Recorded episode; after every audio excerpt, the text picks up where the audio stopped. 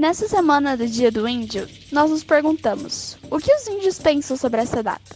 Em entrevista à BBC News, o doutor em educação e pós-doutor em linguística Daniel Munduruku defende que a palavra índio remonta a preconceitos. Por exemplo, a ideia de que o indígena é selvagem e um ser do passado, além de esconder toda a diversidade dos povos indígenas.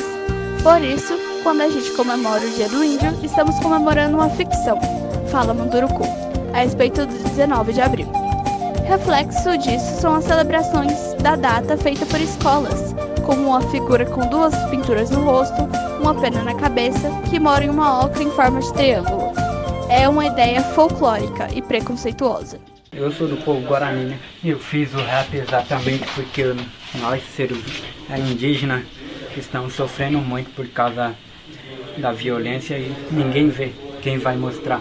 A mídia não vai mostrar. É por isso que tento mostrar. Exatamente escrever essa letra por causa do Guarani Kaiowá, que estão sofrendo. Daniel acrescenta ainda que a palavra indígena diz muito mais a nosso respeito do que a palavra índio. Indígena quer dizer originário, aquele que está ali antes dos outros. Talvez o 19 de abril devesse ser chamado de Dia da Diversidade Indígena. As pessoas acham que é só uma questão de ser politicamente correto, mas para quem lida com a palavra sabe que a força que a palavra tem. Continua escritor, autor de mais de 50 livros para crianças, jovens e educadores. Vamos lutar todo mundo, porque aquele ato que o Tchondaro faz nunca irá cair com cada força de você.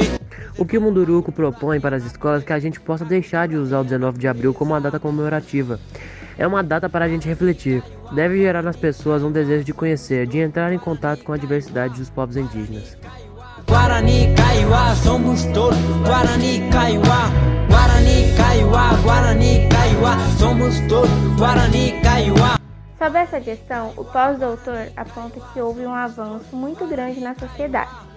Mas sem dúvida nenhuma, hoje ainda se reproduz muito desse imaginário do índio. E isso acontece por causa da escola. A escola é a última instituição a se atualizar. Guarani, Kaiowá, sempre na luta contra a PEC E os fazendeiros que lutam contra a demarcação Sei que Nhanderu em entrevista ao Nexo, André Banil afirma que essa data foi criada em 1943 como uma homenagem. A partir de 1988, os povos indígenas ganham direitos na Constituição. Na época em que a data foi criada, os povos indígenas eram completamente invisíveis, não tinham direitos. Tinham, mas eram tutelados. Essa data não foi feita para os povos indígenas, foi feita pelo Estado Nacional Brasileiro para os brasileiros homenagearem os povos indígenas. Fazenda, mas nós, os indígenas, rezamos por Deus, que salve os Guarani, Kaiowá, Guarani. Também ao Nexo, a educadora Carmen Dias sugere que um jeito de comemorar o Dia do Índio seria trazer à tona a resistência. Eles têm a ensinar para a gente essa resistência gigante. A população indígena está crescendo cada vez mais, se expressando mais e melhor. Se tem algo a ser comemorado, é valorizar essa resistência, a resiliência dos povos indígenas.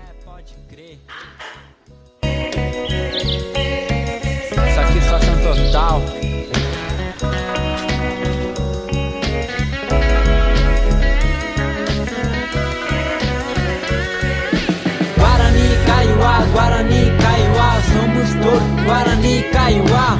Guarani, Kaiowá, Guarani, Kaiowá, somos todos Guarani, Kaiowá. Para nós fica então a reflexão. Os povos indígenas, assim como nós, são interpelados por mudanças socio-históricas, de modo que nessa data todas suas identidades devem ser contempladas. Existe o indígena que opta por morar na floresta, mas existe, por outro lado, aquele que decide morar na cidade e que prefere seguir a moda da atualidade. Não podemos, então, nos esquecer de que os indígenas possuem múltiplas culturas e múltiplos modelos de existir e de se posicionar no mundo. Vida diferenciada, natureza poluída E os brancos se fascinam, não tem jeito Só me irrita demarcando nossas terras Tudo isso vai mudar. Ar puro, água fresca, tudo isso sem pagar